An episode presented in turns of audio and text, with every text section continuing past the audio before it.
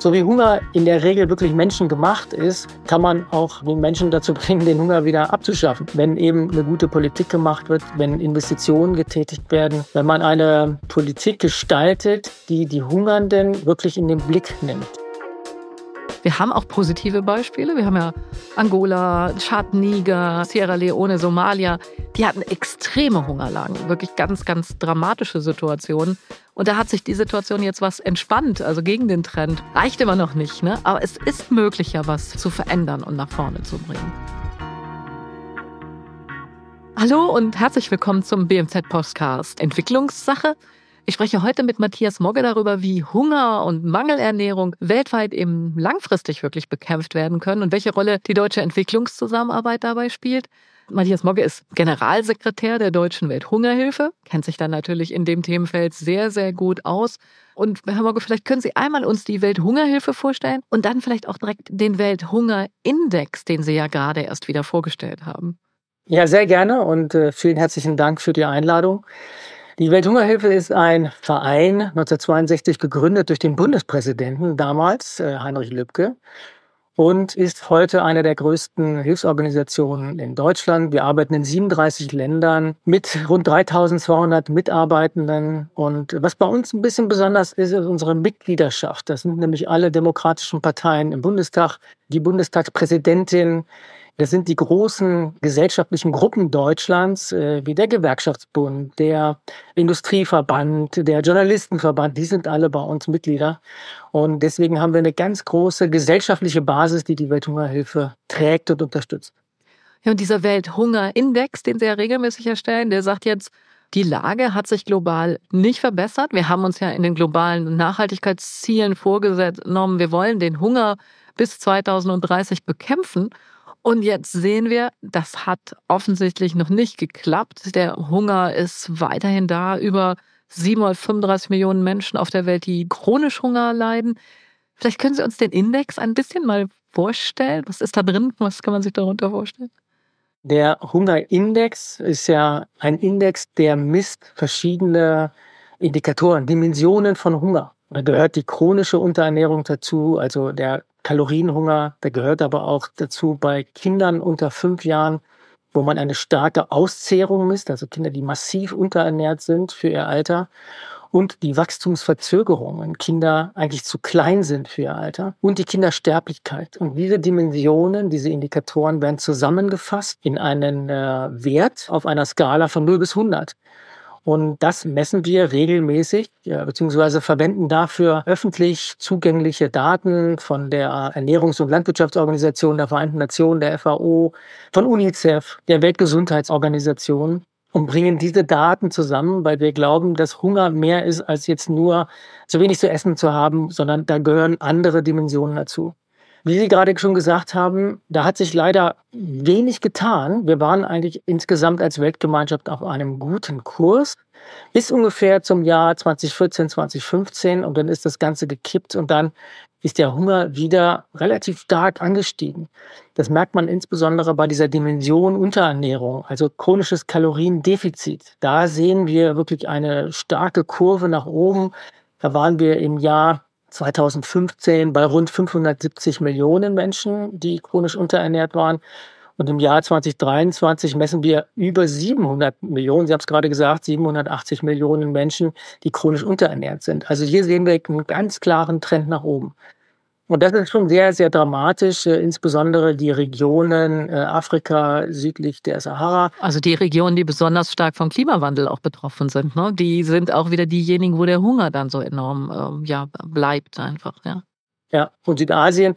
Und was wir auch festgestellt haben, dass eben auch wieder Mittel- und Südamerika wieder in den Fokus geraten. Da war die Situation eigentlich einigermaßen gut. Aber auch hier gibt es Länder äh, wie Venezuela zum Beispiel, die starke Steigerungen beim Hunger zu verzeichnen haben. Und dann gibt es auch positive Beispiele. Ich war ganz überrascht in dem Bericht, das äh, macht man sich ja gar nicht so klar, aber wir haben auch positive Beispiele. Wir haben ja Angola, Tschad, Niger, Sierra Leone, Somalia. die hatten extreme Hungerlagen, wirklich ganz, ganz dramatische Situationen. Und da hat sich die Situation jetzt was entspannt, also gegen den Trend. Oder in Kambodscha gab es auch massive Unterernährung, hat sich verbessert, ist von 24 Prozent in den letzten Jahren auf 5 Prozent gesungen. In Sambia von in den letzten 20 Jahren von der Hälfte der Bevölkerung auf ein Drittel der Bevölkerung. Reicht immer noch nicht, ne? aber es ist möglich, ja was zu verändern und nach vorne zu bringen.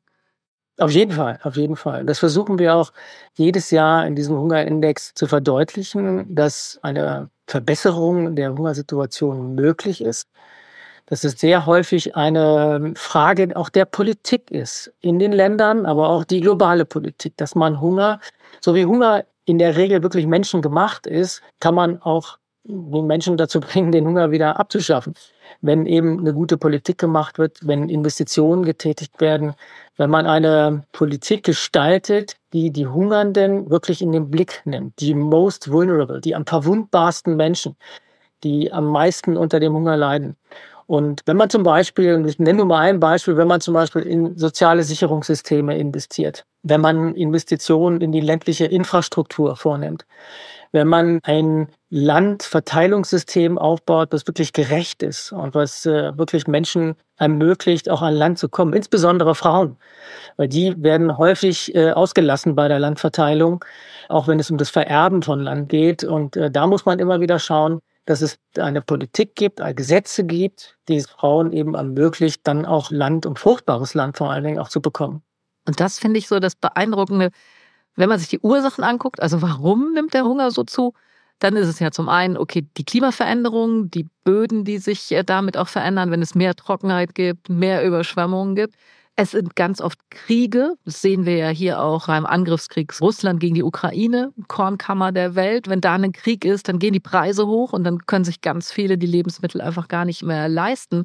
Man sieht aber auch, wenn man dagegen vorgeht, und da finde ich, gibt es wirklich beeindruckende Beispiele, die wir vielleicht noch mal ein bisschen vertiefen können jetzt, mhm. dann gelingt auch was. Also was mich wirklich sehr beeindruckt hat, waren Projekte in der Saalzone, wo es gelungen ist, mit der UNICEF, mit ganz vielen Organisationen zusammen, Welternährungsprogramm, Dörfer so zu beraten, dass sie ihre Landwirtschaft verändern. Und die bauen dann in so Halbmonden an. Das sieht auch sehr beeindruckend aus. Und es war wirklich für mich in der Region, wo ich dachte, naja, also was soll hier wachsen?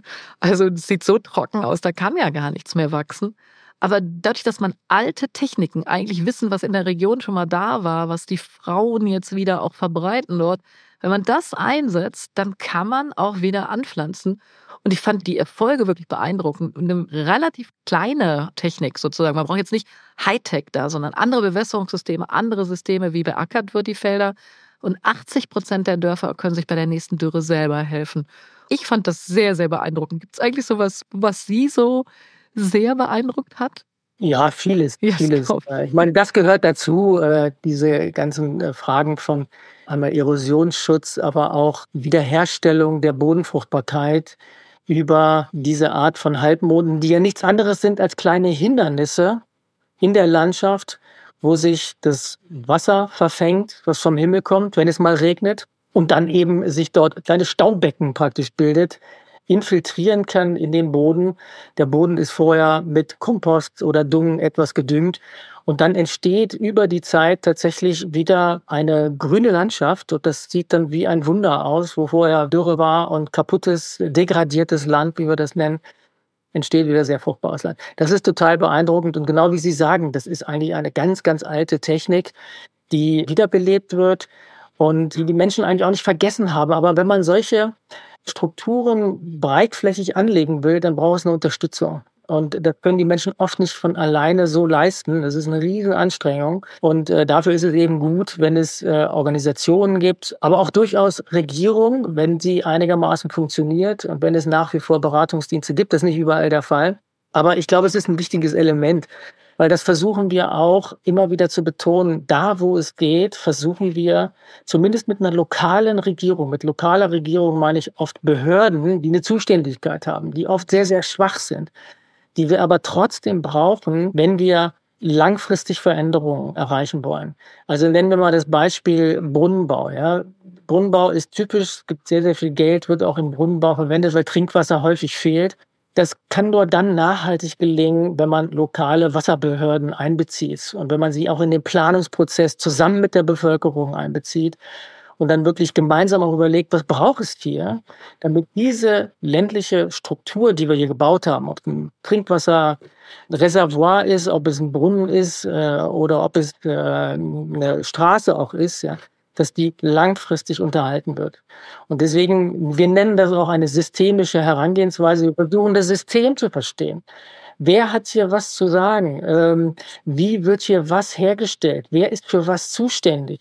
Wer hat hier welche Macht auch in einer bestimmten Region? Mit wem muss man rechnen, wenn man so eine Struktur anlegt? Und ich glaube, das ist unheimlich wichtig, dass wir uns als Entwicklungsakteure immer wieder darüber klar werden, in welchem System wir arbeiten. Und nur über das Verständnis können wir wirklich auch Projekte konzipieren, die langfristig erfolgreich sind. Und das ist das, was ich unheimlich oft zurückgemeldet bekomme, wenn ich in unseren Partnerländern unterwegs bin, dass wir Deutsche mit der Art und Weise, wie wir Entwicklungszusammenarbeit verstehen, wirklich zuhören und die Lösungen auch vor Ort suchen und nicht meinen, mit all dem Wissen, mit all der Technik, mit all dem, was wir so mitbringen, müsste man einfach in ein Land kommen und ähm, dann klappt das schon so, wie das in Deutschland klappt. Nee, das ist hier völlig unterschiedlich bei uns und in den Ländern. Und einen Punkt haben Sie gerade angesprochen, den will ich nochmal rausheben. Die Rolle der Frauen, gerade in der Landwirtschaft, sind die Frauen ja enorm wichtig. Das sind traditionell diejenigen, die sich um die Ernährung kümmern, die auch das landwirtschaftliche Wissen haben. Und wenn die dann aber keinen Zugang zu Land haben, also wenn die das Land nicht besitzen dürfen, dann ist es unheimlich schwierig, äh, wirklich ja, Felder langfristig zu bewirtschaften, das so zu machen, dass das auch nachhaltig ist, weil bei der ersten Dürre, die kommt, können die dann kein Saatgut kaufen, weil sie kriegen keinen Kredit von niemandem, wenn ihnen das Land nicht gehört. Und wir haben sehr beeindruckende Arbeiten zusammen gemacht in Madagaskar zum Beispiel, wo wir zusammen äh, gerade Frauen und auch vielen Kindern dort geholfen haben, Landwirtschaft zu verändern, auf gesunde Ernährung umzustellen, Widerstandsfähigkeit zu stärken und damit gerade die Frauen gestärkt haben, die dann wieder das Dorf, die Familien alle ernähren. Und das ist wirklich was Nachhaltiges, wenn man an den Fähigkeiten auch vor Ort ansetzt. Ne? Hungerbekämpfung ist ja wirklich durchaus eine komplexe Angelegenheit. Es ist nicht so einfach, äh, das ist die Lösung und jetzt wissen wir, wie es geht und jetzt haben wir es, sondern man muss an verschiedenen Stellen ansetzen. Und wir sagen immer, man muss auch an den Ursachen von Hunger ansetzen und die Ursachen überhaupt verstehen. Und äh, deswegen ist es eben auch wichtig, mit der Politik zu arbeiten. Also wir haben zum Beispiel mit verschiedenen lokalen Organisationen über Jahre hinweg an einer neuen Gesetzgebung in Liberia gearbeitet, die es eben Frauen ermöglicht, auch Land zu erben. Das war vorher so gar nicht machbar und denkbar. Und über einen längeren Prozess äh, der Beratung, des Protestes, der gegenseitigen Konsultation ist dann irgendwann ein Gesetz erlassen worden, was es eben Frauen ermöglicht, äh, diesen Landzugang zu bekommen.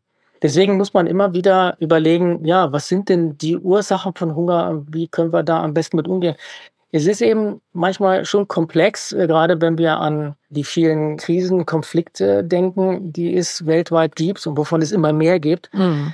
Dann ist es natürlich nicht so einfach, ja. Aber da ist es dann eben wichtig zu realisieren, naja, wo kommen denn diese ganzen Konflikte her? Die kommen auch daher, dass Menschen um Ressourcen kämpfen, dass der Klimawandel viele natürliche Ressourcen auch kaputt macht, nicht mehr zugänglich macht dass viele Dürren, die passiert sind, die Fluten passiert sind, die Lebensgrundlagen der Menschen auch zerstören. Und deswegen ist es so wichtig, dass wir den Klimawandel auch im Bereich Hungerbekämpfung so auf dem Schirm haben, weil das sind oft die Ursachen dafür, dass Menschen dann wieder hungern. Ja, ja und gerade wenn der Klimawandel, wir haben das ja in Pakistan gesehen, ja, also erst eine riesen lange Phase der Trockenheit und dann drei Überschwemmungen hintereinander weg, ja, und dann, also sich darauf überhaupt vorzubereiten, wir sagen ja immer resilienter, also widerstandsfähiger zu werden.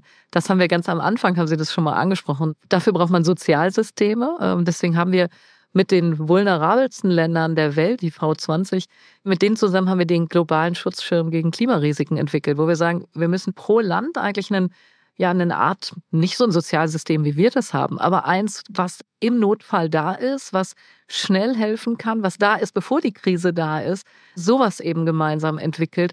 Und ich glaube, so Widerstandsfähigkeit aufbauen, sich selber wieder helfen können in schwierigen Situationen. Und das ist dann das, Herr Mogge, was Sie eben auch angesprochen haben, dieses an die Wurzeln drangehen. Das, das finde ich ganz entscheidend, an die Wurzeln der Probleme. Absolut. Ja, und ich glaube, es braucht so insgesamt einen veränderten Blick. Äh, wir gehen häufig ja dahin, wenn eine Krise bereits da ist. Ja, wenn eine Dürre sozusagen so viel Tausende von Vieh dahin gerafft hat oder Menschen bereits gestorben sind. Und wir müssen Systeme entwickeln, die viel früher ansetzen, die viel früher bemerken, hier rodelt es und hier wird sich eine Krise zusammenbrauen und dann helfen, dann unterstützen. Das ist, glaube ich, so ein bisschen das Gebot der Stunde. Und ist auch günstiger insgesamt, ne? Spart eigentlich auch Geld. Also selbst das genau. auch noch dazu. Ich bin heute in einer Sitzung, einer Krisensitzung gewesen, wo es um die äh, Reaktion in Nepal ging, um das Erdbeben, was dort passiert ist. Und ich war wirklich beeindruckt, dass unsere Partnerorganisation eben Planen, Matratzen, alles Mögliche gelagert hatte und dann innerhalb wirklich von Stunden vor Ort war und von Stunden den Menschen vor Ort helfen konnte, mit dem schrecklichen Erdbeben umzugehen. Und da können wir insgesamt als Hilfsorganisation, aber auch zusammen mit Gebern, zusammen mit lokalen Regierungen noch viel, viel besser werden und in Vorbereitung, in vorausschauender Hilfe investieren. Und das ist so wichtig. Das sagt man immer so einfach. Ne? Wir müssen doch klar Prävention, vorausschauend arbeiten, ist das Bessere. Aber wenn man dann das Geld, also das ist ja immer zu wenig Geld. Wir haben immer zu wenig Geld. Wir haben so viel Notlagen inzwischen in der Welt, dass das immer zu wenig Geld ist. Und wenn es äh, dann um die Entscheidung gibt, investiert man in das längerfristige dann muss man doch oft wieder dafür streiten, dass das äh, wirklich dann auch passiert und dass man wirklich an die Ursachen rangeht und nicht nur die aktuelle Not lindert. Finde ich gar nicht so einfach und ich bewundere das immer wieder gerade. Ähm, ja gut, um die Weihnachtszeit kriegen oft ja die ganzen Organisationen, die in der Entwicklungszusammenarbeit arbeiten, mehr Geld. Aber wir brauchen das auch noch im Januar, ne? So. Absolut, absolut. Aber ich glaube, äh, was diese vorausschauende Hilfe Vorbereitung, Preparedness, wie wir das nennen, angeht. Ich glaube, wir müssen eben auch als Hilfsorganisation zeigen, dass das funktioniert. Ja. Und dass das einen Effekt hat und dass die Menschen davon profitieren und wie Sie sagen, dass die Hilfe dadurch auch effizienter wird. Ja, es wird günstiger sozusagen. Es ist ein bisschen schwierig mit den Begrifflichkeiten in diesem Zusammenhang, aber man muss es sagen, man kann mehr Menschen damit retten und man kann sozusagen die Lebensexistenz, die Existenz der Menschen eigentlich viel besser sichern mit weniger Geld. Mhm. Und man setzt dann auch die Kräfte frei, die in den Ländern selber sind. Ich war jetzt sehr beeindruckt von einer jungen Gründerin aus dem Westen Kenias. Sie heißt Curlstar Karegi. Und die hat ein Jugendnetzwerk, Youth Agripreneurs Network gegründet, also junge Gründerinnen, Gründer. Und das, was die machen, ist innovative Anbaumethoden, so wie wir das eben besprochen haben, aber auch vertikales Gärtnern zum Beispiel, an andere junge Leute zu vermitteln. Und was die inzwischen schafft, ist, dass also wirklich auf kleinstem Raum, wenn man sich das ansieht, auf kleinstem Raum Gemüse äh, anzupflanzen, Sie weiß ganz genau, wie viel so eine Familie jede Woche braucht. Also sie hat mir erklärt, man braucht äh, sechs Kilo Gemüse, muss man sozusagen jede Woche ernten können, damit eine Familie nicht hungrig ins Bett geht. Und die haben das geschafft mit ein bisschen Unterstützung von uns, mit deutschem Steuergeld, was wir über die Entwicklungszusammenarbeit zur Verfügung gestellt haben, so eine Initiative auf den Weg zu bringen, die jetzt ganz, ganz vielen Menschen helfen kann. Also weil eben diese junge Frau in der Lage war, sich um sowas zu kümmern, ihre Potenziale da wirklich freizusetzen. Und ich finde solche Beispiele immer wieder total ermutigend. Also, dass, wenn man ein bisschen was anstößt, dass das dann auch funktioniert. Ne? Ja, absolut, ja. absolut. In dem vorhin äh, von Ihnen erwähnten Welthungerindex, da featuren wir jedes Jahr ein bestimmtes Thema. Und in diesem Jahr ist es die Jugend und die Jugend in ihren Ernährungssystemen. Und äh, Ihr Beispiel passt da sehr gut zu, es, gibt 1,2 Milliarden Jugendliche sozusagen auf der Welt. Die wollen alle eine Perspektive haben. Die wollen eine Perspektive in ihren Ländern haben. Und die haben eigentlich Lust auf Landwirtschaft. Die haben eigentlich auch Lust, im ländlichen Raum etwas zu leisten, etwas zu tun und dazu beizutragen, dass die Bevölkerung in ihrem Land ernährt wird. Und dafür muss man sie unterstützen, dafür muss man ihnen eine Chance geben. Und dafür müssen wir, glaube ich, auch über 2030 hinausdenken, weil wir müssen an diese Jugendlichen denken, die eine Perspektive in ihrem Leben brauchen für sich und ihre Familien. Und es gibt eine ganze Menge sehr, sehr guter Beispiele, auch gerade so im Digitalbereich, wo junge Menschen eben angefangen haben, selber entweder Apps zu programmieren oder eben dazu beitragen, dass Apps im ländlichen Raum, wenn es zum Beispiel darum geht, Landmaschinen sich zu teilen, zu mieten, zu vermieten. Die Welthungerhilfe hat da eine App zum Beispiel entwickelt, AgriShare heißt die, Und da sind Jugendliche interessiert, genau solche Techniken mit auszuprobieren und ja, auch mit modernen, durchaus sehr, sehr innovativen Techniken zu arbeiten. Weil das macht es spannend, ja, das macht es interessant und damit kann man eben auch zeigen, auch wir sind modern und nicht nur die, die in der Stadt sind. Und oft ist ja der Zugang zu digitalen Techniken, das wird ja viel selbstverständlicher genutzt. Ja? Also auch digitale Bezahlsysteme habe ich erst in Afrika kennengelernt, äh, bevor das hier in Deutschland sich so verbreitet hat. Also das ist was, wo es ja eine größere Offenheit gibt. Vielleicht auch, weil das so junge Gesellschaften sind. Ne? Das vergessen wir ja hier, aber ich war in Mauretanien jetzt äh, vor kurzem. Die Hälfte der Bevölkerung ist unter 20, teilweise sogar unter 15. Also eine sehr, sehr junge Bevölkerung, sehr, sehr viele junge Leute, die natürlich auch eine Perspektive haben wollen, ist ja klar. Ne? Ja. Genau. Deswegen ist, glaube ich, auch nochmal so ein anderes Element, was wichtig ist in diesem Komplex, ist Ausbildung. Ausbildung, Berufschancen, Arbeitsplätze, das brauchen die jungen Leute. Und deswegen ist, glaube ich, Ausbildung so extrem wichtig. Und zwar Ausbildung, klar, generell, aber insbesondere für die, die vielleicht normalerweise gar keine Chance hätten auf eine Ausbildung. Die Welthungerhilfe bietet mit Unterstützung auch des BMZ Ausbildung an für junge Leute rund um das Thema Landwirtschaft. Aber das ist wirklich rundherum. Das ist vorgelagert, kann auch äh, irgendwas im Maschinenbereich sein, Energiebereich, Solartechnik, digitale Technik, und dann Landwirtschaft selber, aber auch alles, was nachgelagert ist. Also Verarbeitung von Nahrungsmitteln, Verkauf, Zubereitung von Nahrungsmitteln.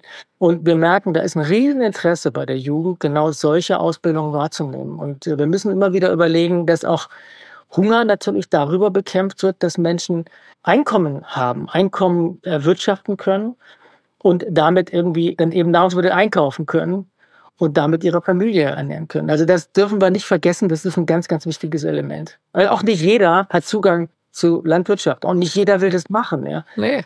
Aber alle wollen was essen. Ja, und deswegen und ist es wichtig, dass man da breit denkt. Ja. Und wir bringen aus Deutschland heraus ja auch Kompetenzen mit. Also ich werde immer wieder nach beruflicher Bildung gefragt, Vocational Training, weil die meisten kennen als Bildung im Grunde genommen nur Schule und dann Hochschule. Und das, was wir machen und sagen, nein, wir haben auch eine berufliche Ausbildung, das ist gar nicht so bekannt, aber sehr, sehr gefragt, weil es eben unmittelbar hilft, weil wir Handwerkerinnen und Handwerker brauchen, weil man Leute braucht, die die Ware vom Feld schadenfrei auf den Markt bringen, äh, dafür sorgen, dass das dann auch verkauft werden kann. Also wir brauchen ja einfach ganz vielfältige Qualifikationen. Und da sind wir von, von deutscher Seite auch sehr, sehr aktiv. Also Bildung, Ausbildung in die Länder zu bringen. Ich habe jetzt gerade in Jordanien mit dem Zentralverband des deutschen Handwerks äh, wieder ein neues Projekt gestartet, wo wir mit dem Handwerk ausbilden in den Ländern. Also die Handwerker selber, die Gesellen fahren längere Zeit in die Länder, nach Jordanien jetzt zum Beispiel, bringen dort ihr Wissen an die jüngeren äh, Leute im Land, die das dann selber wieder nutzen, um eine Bäckerei aufzubauen. Das habe ich mir da angesehen. Oder also selber Handwerk dann eben auch weiterzutragen und oft eben mit traditionellem Wissen verbunden und damit eine Einkommensmöglichkeit plötzlich haben. Ne? Ganz wichtig. Ganz genau. Ja, lokale Wirtschaftskreisläufe, damit begründen. Und ich glaube auch, das ist extrem wichtig, ja. Und wenn wir da was fördern können und dann eben auch mit lokalen Partnern zusammen das betreiben können, dann hat das auch eine Chance auf Nachhaltigkeit. Und das ist unheimlich wichtig, dass wir den jungen Leuten da eine Perspektive mitbieten, dass wir das unterstützen. Genau. Und da kann man vielleicht nochmal für die Entwicklungszusammenarbeit auch werben, weil das ist wirklich was sehr Sinnvolles. Und wir haben viele Möglichkeiten, dass man selber auch mitmachen kann. Also wer sich für Entwicklungszusammenarbeit interessiert, wer sich für Länder interessiert, hat ein ganz, ganz breites Angebot an Organisationen, die sich darum kümmern. Wir haben das eben nicht verraten, Herr Mogger, aber Sie sind ja auch im Vorstand von FENRO, das ist der Dachverband aller Entwicklungsorganisationen in Deutschland. Also wer was sucht, wo man sich betätigen kann, wer mitmachen will, wer auch Wissen weitergeben will, das geht in jedem Alter. Also wir haben von Senior Expert Service bei den Älteren bis zu ganz jungen Leuten, die sich in Schulpartnerschaften engagieren. Wirklich alles dabei und es ist was, was wirklich sinnvolle Freizeitgestaltung ist, wo man was bewegen kann. Auf jeden Fall und auch eine Menge lernen kann. Also mein Verständnis äh, von unserer Arbeit ist immer, wir lernen voneinander. Und wir lernen genauso von den Menschen im Sudan oder in Äthiopien oder in Indien, wie die von uns lernen können. Und ich sehe unsere Arbeit auch nicht, dass wir da jetzt die Hilfe hintragen, sondern wir lernen voneinander. Und das ist auch Ich glaube, unser beider Ansatz, das haben wir in, auf unserer Reise in Indien ja gemerkt, dass wir so viele spannende, tolle Leute treffen, die unheimlich viel drauf haben, die wahnsinnig tolle Ideen haben und die manchmal eine Unterstützung brauchen, aber von denen wir eben auch unheimlich viel lernen können, von ihrer Innovationskraft, von ihrer Schaffenskraft, von ihrem Interesse. Genau, so ist es. Und weil wir Freunde in der Welt brauchen, wir sind in der Welt vernetzt, weil wir brauchen Partnerschaften, wir brauchen diese Verbindungen auch, ist das so wichtig, dass Entwicklungszusammenarbeit kann da einen ganz, ganz wichtigen Beitrag leisten, dass man eben diese langjährigen Beziehungen aufbaut, dass man Partnerschaften aufbaut und wenn wir dann mal umgekehrt was brauchen, ist das viel leichter, wenn man vorher schon den Kontakt hatte. Und wir brauchen viel aus der gesamten Welt. Ja, wenn wir uns mal einmal unseren Alltag angucken, wie viel aus unserem täglichen Konsum eigentlich nicht aus Deutschland kommt, sondern aus anderen Ländern, haben wir auch ein Interesse daran, dass die ein gutes Leben dort haben, gute Arbeitsbedingungen, Sozialsysteme und wir gut äh, miteinander auf dieser Welt leben können. Auf jeden Fall. Also eins der wichtigen Entwicklungsziele, das ist ja das Entwicklungsziel 17, das bedeutet Partnerschaften und Kooperation. Und ich glaube, da müssen wir immer wieder hinschauen, dass diese Art von Kooperationen, dass die so wichtig sind, wenn wir die Entwicklungsziele in 2030 erreichen wollen. Genau so ist es. Die halbe Stunde ist im Blitzesschnelle vergangen. Ich, äh, ich sage nochmal ganz, ganz vielen Dank an Sie, aber auch an die vielen, vielen Aktiven bei der Welthungerhilfe. Sie haben unglaublich viele engagierte Menschen. Ich glaube, wir konnten einen kleinen Einblick geben, wie ist die Lage eigentlich beim Hunger in der Welt, wo kommt das her und was gibt es eigentlich auch für tolle Perspektiven, wie man den Hunger und die Unterernährung in der Welt äh, bekämpfen kann und was man alles tun kann. Ich hoffe, das hat den einen oder anderen interessiert und ich sage nochmal ganz, ganz herzlichen Dank für Ihr Engagement. Ich danke Ihnen, liebe Frau Schulze.